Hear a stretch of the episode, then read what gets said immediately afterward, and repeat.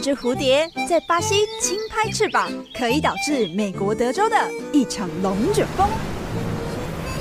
你的一个笑声，可以拯救全宇宙的烦闷情绪。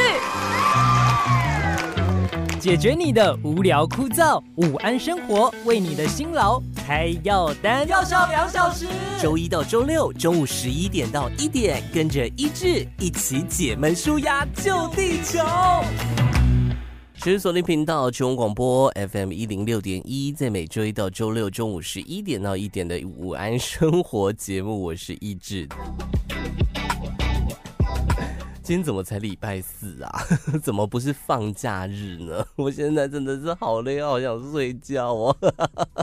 我发现现在的已经没办法像以前大学的时候，说什么在外面玩半天哦，然后早上就是哎，我就也没有睡几个小时，甚至没有睡觉，早上再爬去上课，完全没办法哎，好累哟。怎么会？如果你有看我 IG 或者我的脸书的话，我最近发现实动态跑去唱歌。我的天呐，好累哦！这唱也没有唱多晚呐，唱大概一点半就离开了。啊，为什么我现在这么累啊？肩颈酸痛又也就腰酸背痛的，然后头又有点痛，有点宿醉的那种感觉。哦，为什么要在平日去唱歌呢？真的是。因为我们有一个朋友失恋，然后就讲说，哎、要不要来陪我？就说哦，好，朋友嘛，就是为了这个时候存在的，所以我们就一票人跑去唱歌。然后重点是那个失恋的那位朋友，一开始还讲说，啊，我就不会再哭了什么的，就最后。大喝醉，然后在那边哭说：“我要那个谁，叫那个谁来载我，我要他，我不要你们，不要碰我。”然后我想说：“好了吧。”你知道，每次看到这种场面，都会对爱情失去信心，就会觉得说：“啊。”会不会最后我也变成这个样子呢？哇，那还是不要 跟新对象交往好了。我不会有这种感觉，就是说哦，天哪，好累哦，照顾喝醉的人好累哦，而且我自己也有点喝醉，我要去照顾喝醉的人，到底为什么？而且你知道，我们昨天还被警察羞辱哎，就是 就是我们离开。D K T V 的时候，就站在门口，就有一些朋友就点起烟来，就是在抽烟这样。然后这时候就呃一个年轻的警察，目测年龄大概呃二十七、二十八，就跟我差不多年纪那个出头岁，经过他可能去买宵夜吧。然后呢就走过来，然后就看到我们那个在抽烟的其中一个人，他就说：“哎，你几岁？”然后就想说：“啊，什么我几岁？”他就说：“哦，我已经三十岁了。”他就迟疑了一下，露出怀疑的表情说。你证件给我看一下，还要确认，你知道吗？然后他就重点是，他就拿，因为我那个朋友本来就长得娃娃脸，所以我觉得误会会很正常。然后我们其他人就站在旁边，就有点在起哄，问他说：“哎，那你要不要看我的？我可以拿给你看。”这样。然后他就看了我们一眼，说：“嗯，不用，没关系。”哦，好羞辱人啊！什么意思？我长得也很年轻吧？我的胶原蛋白应该都还在吧？我求求你了，警察哥哥，检查我的证件哦，拜托你。还是因为我没有在抽，所以他没有检查我的证件，是因为这样子吗？反正就是很荒谬的一个晚上，我到现在还是很累。呃，昨天晚上大家怎么样？过得怎么样？呃，是不是很多小朋友还在赶暑假 作业呢？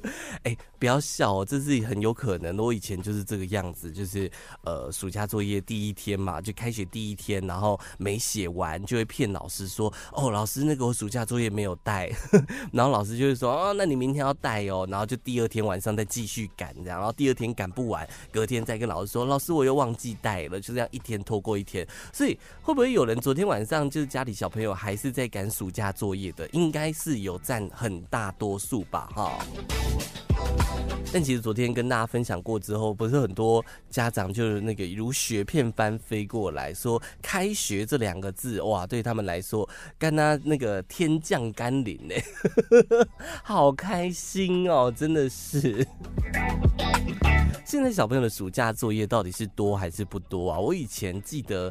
呃，每一个科目都会有一份暑假作业，有的甚至是两份。像国文就是要写日记嘛，然后自然可能是要观察什么动植物，反正就是暑假你也没有在 care 那些暑假作业，都嘛是最后两三天再开始赶。所以我在想说，昨天应该很多家里面小朋友应该也都在赶暑假作业吧？还是说现在暑假作业根本就也没几样？会不会？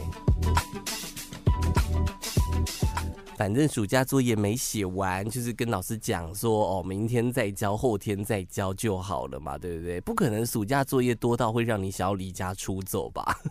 这就有点夸张了。但是在中国大陆就发生了这样一个事件，有一个十三岁的少年因为暑假作业没写完就被骂之后，哎，kimochi boss 被央，你知道吗？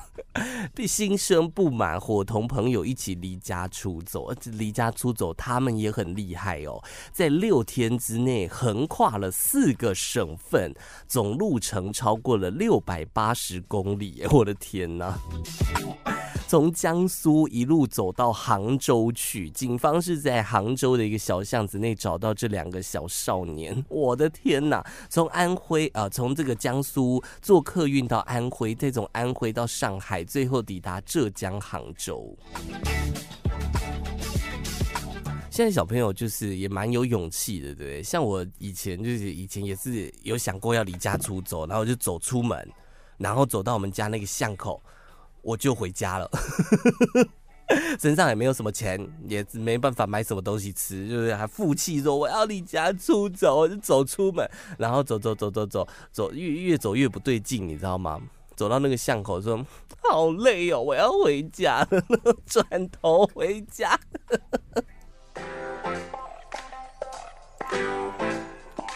有一首歌曲，大家一定都有听过，《路边的野花》，你不要采。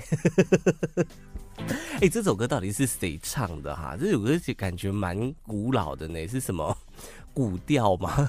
也不是古调，没有到那么老，但是好像这歌手不可考，对不对？我来查一下啊，《路边的野花》，你不要采，这个是哦哦，邓丽君的歌。Oh my god，居然是邓丽君小姐唱的。这首歌曲是要想要讲的是什么？就是不要去乱招惹女生吗？是吧？还是就是纯粹就是字面上的意思？你不要去乱踩路边的野花。记得我的情，记得我的爱，记得有我天天在等待。说真的啦，这个邓丽君姐姐啊，这个已经跟大家交代这么久了。这首歌曲是在一九七零年发行的，从一九七零不断的唱唱唱唱到现在，都跟大家讲，路边的野花就叫你不要采，为什么你还硬要去采呢？像是之前的的什么的大花曼陀罗，是不是 在高雄？有奇经有一家人，他们就是在疫情的时候想要增加免疫力嘛，就到庙宇去拿抗疫符水去喝下，结果没想到陆续出现了精神错乱，没有办法组织言语的症状，结果去医院检查，发现该符水竟然是大花曼陀罗泡制而成。大花曼陀罗是什么呢？它是一个有毒的植物，而且是全株都有毒哦。你误食的话，会有像是口干舌燥啊、心悸、头晕、兴奋、幻听。昏昏欲睡、肌肉麻痹，也有昏迷等症状。哎，常见的中毒原因，很多人会把大花曼陀罗认错，认成百合花，然后就觉得它们很相似，然后就不想吃下去，然后就中毒了，这样。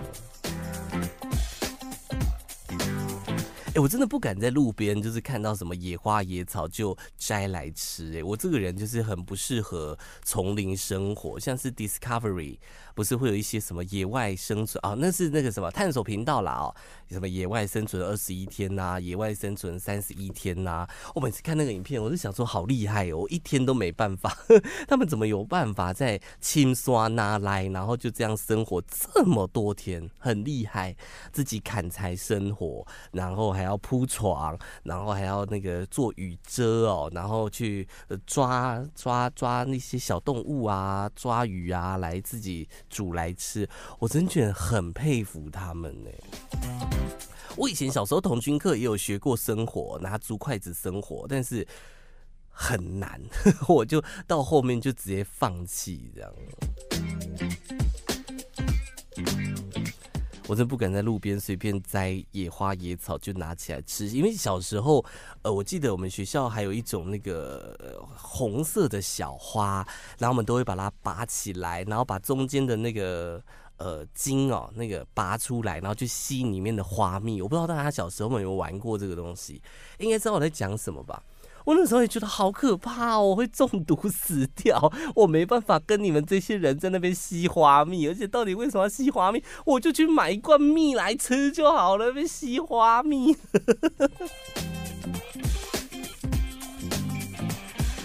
不过讲到那个路边的野花不要采啊，其实路边的呃垃圾种子也不要乱捡哦。你知道在在上礼拜发生的一个在苗栗，在台湾啊苗栗有一个农夫在垃圾旁前面呃垃圾桶旁边捡到了一袋种子，他瞬间职业病上身哦，他就很好奇，就把那包种子带回家去栽种，结果这一种不妙哎，竟然长长长长长。长出的那个叶子，他就觉得怎么跟我看到的什么一些新闻上面看到的叶子有点像，才发现说哦，竟然是大麻啦！我的天。赶紧跟警方自首，警方也证实真的是三株大麻的活株，然后还有八百多颗大麻的种子，然后就被警方扣留。这个农夫呢，他有不实施尿液采集，然后化验结果是阴性哦，但是他还是因为持有大麻、种植大麻违反了毒品危害防治条例被抓走了。我真的有点看不太懂这个新闻，我觉得非常的荒谬。就是为什么你会去路边看到一包种子，你也不知道它是什么东西，会种出什么来？有可能是杰克与魔豆，你会种出一个很大的树吗？你就把它捡回家去种，然后种出来要长出大麻，然后现在怎么办？你被抓去关了，这是什么现代神农氏吗？Oh my god！最近在脸书上面看到人家网友分享说一篇作文，作文的题目叫做《同学会》，然后这个同学只写了短短的七个字，是算是史上最简短的作文内容。但是破文一出，引起网友热议，纷纷表示简洁有力，要给一百分呢。他到底写了哪七个字呢？题目标题是《同学会》，这个同学啊，在作文的内文写了他们没有邀请我，句号，史上最简。简短，但是就是最催泪的一篇作文，不拖泥带水，但又可以给阅读者带来算是那种情感上的尾韵吧，文情并茂，扣人心弦，这应该可以拿到满级分。哎、这种创意真的很难找哎、你知道最近我跟朋友就在讨论说，他最近在高速公路上面开车，就意外发现说，大家。开车会去注意到国道，不是会有一些那个电子看板嘛？然后上面都会提醒说前面多几 K 有塞车情况。有的时候它会跳跑马字，然后上面会有一些警示的用语，这样这是交通资资讯之外的一些幽默又不失警示效果的标语。我不知道大家有没有去注意到？我真的觉得他们都非常的有创意耶，就是要提醒驾驶遵守交通规则，但是又有带有一点幽默的感觉，比如。上面曾经我曾经看过的就是什么不系安全带，小孩没人带啊！你若酒驾，我就改嫁。这些标语，哇塞，真的很有创意耶！你超速爽国库，喝得醉醉撞得碎碎，疲劳又驾驶，医院禁止驶，真的都很好笑。货物不绑好，荷包不会保。人有社交距离，车有安全距离。雨天开头灯，点亮光明灯。哇塞，这到底都是谁想的？很有创意耶！而且都还要这个单押，你知道吗？宁可晚到，不要不到。这些到底都是谁想的？其实那个有这个之前木曜4超玩，他们曾经做过一日系列，就去访问高工局的员工，哎，他们意外揭露的这些标语都是工程师想的。就是如果是国道以外的电子看板，当然是交由当地的政府来负责，但是国道上面看到的这些宣导标语都是工程师想的，也完全颠覆我们的想象，对不对？可能会觉得说，工程师不就是一板一眼的，然后埋头苦干那边修城市、写城市吗？哎，结果没有哎，高工局的工程师。有够有创意耶，而且有的时候都很有创意，会跟着时事走啊。什么开车不超速，小心失速列车，然后那个列车的列是裂开的裂。开车不钻缝，安全回到 home，还给我用英文单押，因为每次看到都会小小的会心一笑，有没有发现？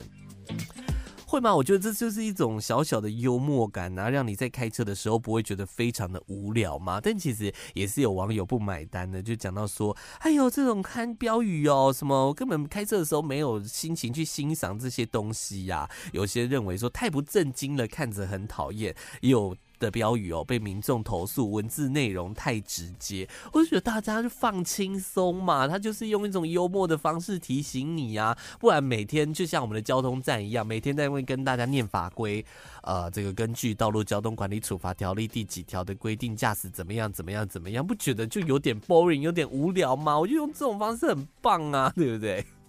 昨天在看 YouTube 频道的时候，看到那个七七老大子有推播了他开箱他新家的影片。我其实很跟室友都很爱看这种开箱家里面，就是什么豪宅啦，什么几平小空间，怎么样打造这个一室一家 IKEA 的空间 之类的影片。我每次都觉得很好看，我就觉得哇，设计师真的非常的厉害耶，能够化腐朽为神奇耶。你看，像是我们的办公室大楼，我们这栋大楼其他楼层。我们也去过啊，就长得很平庸。但是像我们的设计师，哎、把我们打造成一个太空宇宙空间，甚至还拿到国外的 Muse 设计大奖，哇，真的是空间魔术师。甚至我们以前也很爱看那个日本的那个全能住宅改造网，然后就会开始噔噔 呈现改造后的那个模样。我每次看都觉得哇，天哪，真的是太神奇了，杰克。然后我昨天在看那个七七老大介绍他的开箱家里面的影片，就讲到说哇，你看他们家有装什么洗碗机呀、然后洗衣机、烘衣机，什么各式各样的一些科技的东西，就可以让生活更加的便利。这样，其实有的时候科技真的助力很多事，让我们做起事来更加的轻松简便。比如说，我最近看到在这个山东有一个网友就分享了他新买的声控晒衣夹，我觉得这东西蛮酷。的，它就是挂在天花板上，然后你用声控的叫它降下来，它就会那个缓缓的降下来，然后你会把衣服晒一晒之后，再把它升上去。其实它不会占到你房子太大的空间，但是它又达到能够晒衣服的效果。我觉得这是一个非常神奇的东西。但那个影片我真的觉得有点可爱哦，因为它那个声控有规定哦，你不能用正常的语气跟他讲话，你必须要装可爱。怎么样装可爱呢？它的语音控制的那个 AI 人工智能叫做小鸡，就是那个机器的鸡啊。你要喊它的名字，它就会自动升上来或降下去。然后那影片那个男生就对着机器说：“小鸡，小鸡。”然后完全没有任何反应。小鸡，小鸡也没有任何反应。然后后来他才发现说，原来啊，这个求人做事的态度要好一点啊，不能很凶的说“小鸡，小鸡呀”，要“小鸡，小鸡”。那个机器马上有反应说在呢，然后你就要讲说晒衣架下降，然后他才会讲才会慢慢的降下来。你如果用正常语气说晒衣架下降，他不会理你哦，他不完全一动也不动。这就是真正的所谓做人做事的态度，求人做事情，你语气要好嘛，你用命令的方式，对不对？谁会做的心甘情愿？谁会想要去做？这其实跟我们在家里面分工家事有点类似嘛，哈，很多家里面大家现在也都是用声控的啊，比如老婆会对着老公说去洗碗哈，哦，马上站起来赶快去洗碗，但是要换一下语气啦，对不对？就跟这个晒衣夹一样，就是你要语气好一点，这样做事的人心情才会好嘛。所以下次要记得讲说：“老公，老公，去洗碗哦。”老公就会做的心甘情愿，会吗？各位男性朋友，这样叫心情会比较好一点吧？还是说这个为了自己在家里面的生存权哦，不管是怎样的语气哦，一叫马上就去洗碗晒衣服。老婆大人说的永远是对的，老婆大人不管语气多凶，我都会听，我都会做，做你。有做嘛，我都愿意的。哎，这才是好男人、好老公的表现方式才对了哈。两个小时还不够，追踪搜寻一致的 IG CYZ 点 N，不用付费解锁看更多。大家都有听过一句成语叫做“昙花一现”嘛，在之前《疯狂亚洲富豪》的电影当中也曾经出现过。为了欣赏这个昙花盛开，邀请了亲朋好友，然后各路的达官显贵，通通都到家里面来，对吧？办个 party，然后这个整个会场的正中间就摆着一朵，哎，一盆昙花，随时等着它绽放。其实那个时间点都是算过的。为什么我们讲说要这么盛大呢？因为昙花就是开开一下，它的花语就是刹那的美丽与辉煌嘛，一瞬即永恒。就它开的时间非常的短暂，所以大家就是 要准备好，要抓着时间，然后紧盯着它这样。你知道昙花它其实有一个凄美的传说，昙花它又被称作叫做韦陀花，一般都是在夜间开放，盛开的时间大概就是三到四小时，非常的短暂。相传呢，这个昙花它是一个花神，每年呢都会开花，四季都灿烂的。但是他后来呢，呃，爱上了每天给他浇花除草的年轻人。玉帝知道这件事情之后，勃然大怒，哎，就把他贬为每年只能开一瞬间的昙花，不让他再和这个年轻人来相见，并且把他爱上的这个年轻人送到灵鹫山去出家，然后赐名就叫韦陀，让他忘记前尘，忘记这个花神，你知道吗？没想到多年之后，这个韦陀果真忘记了花神，潜心习佛。但是这个花神非常的痴情，一直忘不了这个曾经照顾他的小伙子。他就算好呢，这个韦陀每天晚餐后下山挑水的时间，就选择在那个时候绽放，希望他可以多看他一眼，这样。结果这个韦陀呢，一年年的下山采集朝露，昙花一年年的默默绽放，这个韦陀一直都没有。呃，记得他这朵花，这样就这样子，就有了昙花一现为韦陀的这个传说，所以他也呃，昙花也被称作叫做韦陀花。昙花一现，大家都会定睛来欣赏它的美丽，闻它的花香，因为它的花期我们刚刚讲只有两到三个小时嘛，非常的短暂。你知道在国外其实有一个类似于昙花的，有点类似这样的双胞胎，就是也是绽放时间非常的短暂，只有四十八个小时的一一朵花，叫做巨花魔芋。这个花就比较特别了，每一年在绽放的时候，也是吸引了很多游客会来朝圣。这个巨花魔芋呢，待在的地点是美国洛杉矶的一个亨丁顿图书馆。这个温室里面的巨花魔芋，终于在这个礼拜绽放了，吸引各地的游客来。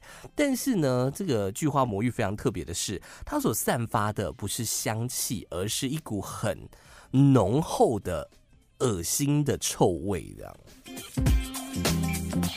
其实这个巨花魔芋，它是由数百朵小花所组成，高度跟一个成人差不多高，这么大一朵，所以才会叫巨花魔芋嘛。它分成雄花跟雌花，尽管开花的时间不太一样，但是在一个月前会有征兆，所以大家也都会算准那个时间到这个呃美英呃洛杉矶的这个温室里面来欣赏这个巨花魔芋开花的时候，它散发的那个恶臭啊。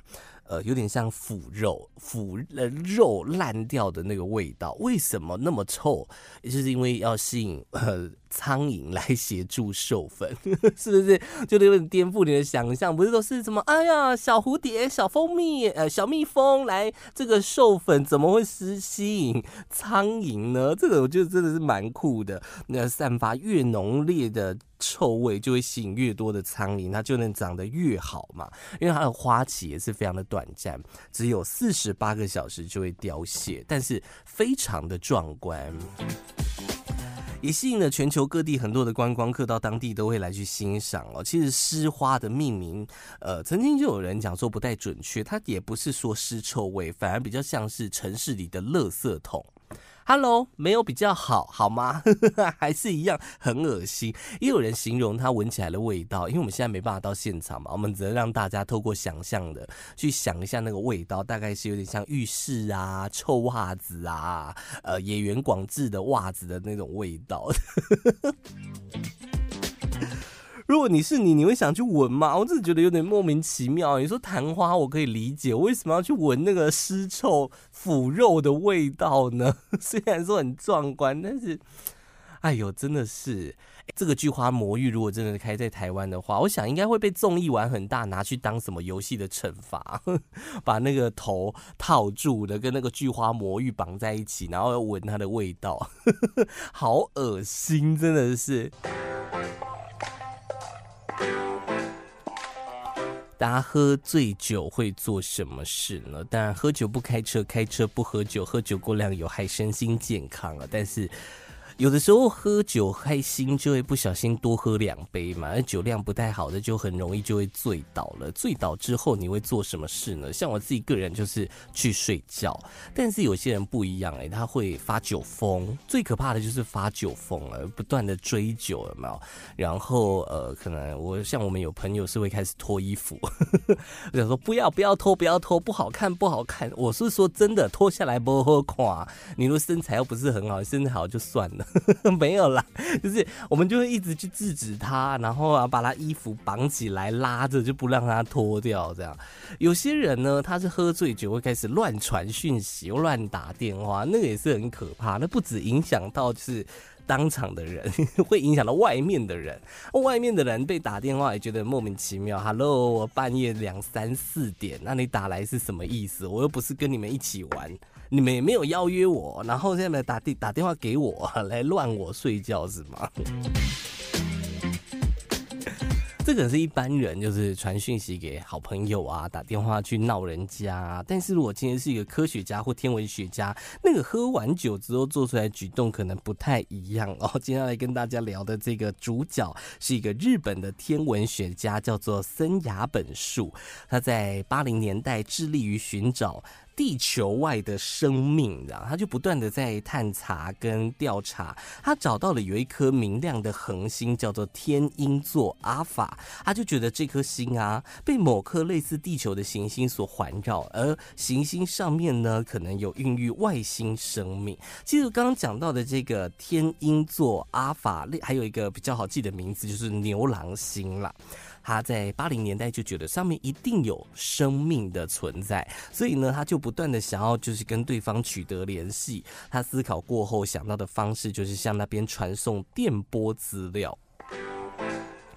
他想说，我若把这个文字讯息传过去，他如果看到的话呢，他就会知道说，哦，我们这边有生命哦，他就直接主动来跟我们连接。他就传了像数字啊、演算呐、元素符号啊、核酸呐，传了 DNA 的复制过程的图案、原始生命的图案、六亿年前生命的图案，然后传了鱼的样子，传了熊，传了人类，传了人类女性的脸，数千万年前的生命。另另外，他还传了一个“干杯”这两个字，就是这么多东西都很合理嘛，毕竟是生命的演进嘛。最后一张图，他传的是“干杯”。他说为什么会传“干杯”？据说啦，哈，他们那个时候正在喝酒，喝完酒想说“干杯”，然后就把那个字给他传出去，这样。那个时候是大概一九八三年，所以我们都知道传讯息传到那个外。外太空的星球再回来，可能要几光年的距离呀、多远多远多远，所以讯号发射他们其实有算过，最快也要十六点七年。就假设天牛牛郎星上面真的有外星人接收到它，并且回讯息的话，最快在一九八三年那个时候下去就计算，也要到二零一五年才会收得到讯息。这个森本雅树这个天文学家对于发射信号信心满满，但他本人其实在二零一零年就过世了，享年七十八岁。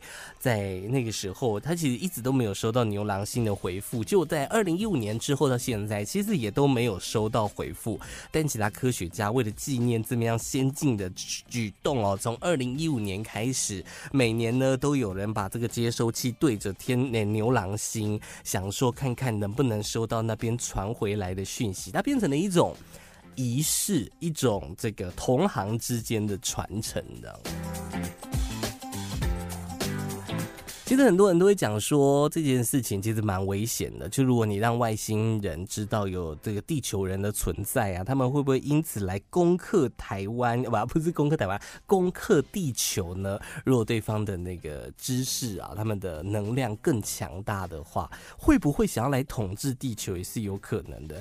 哎，或许或者是有另外一种可能啊，他们的那种呃知识能量比我们还要低。所以他们可能接收到，他们也看不懂在干嘛，他们也不知道怎么发回来。哎，这是另外一种可能，对不对？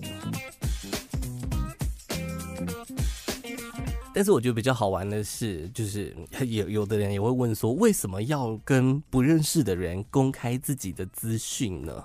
把我自己所有的资讯都压压亏给别人知道这样？但其实，其实从现在的逻辑来讲。蛮合理的吧，像交友软体，我们也都是不断的把自己的资讯 打开给别人看啊。我是张立志，今年二十九岁，性别男，喜欢看电影，然后喜欢呃追剧，然后喜欢吃东西，不都会把自己的个人讯息写起来，放在自己的交友软体上公开讯息给别人看吗？对不对？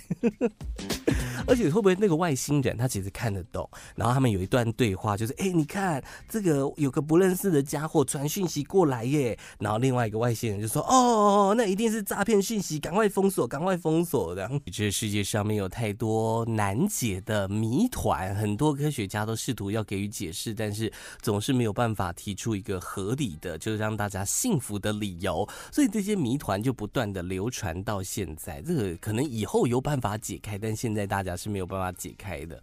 世界上有很多谜团，包括像是玛雅文明的消失啊，为什么会突然不见呢？还有复活岛上的石像为什么会出现在那边那么大？哎，那是人做的吗？很多人讲说那是外星好友的传承。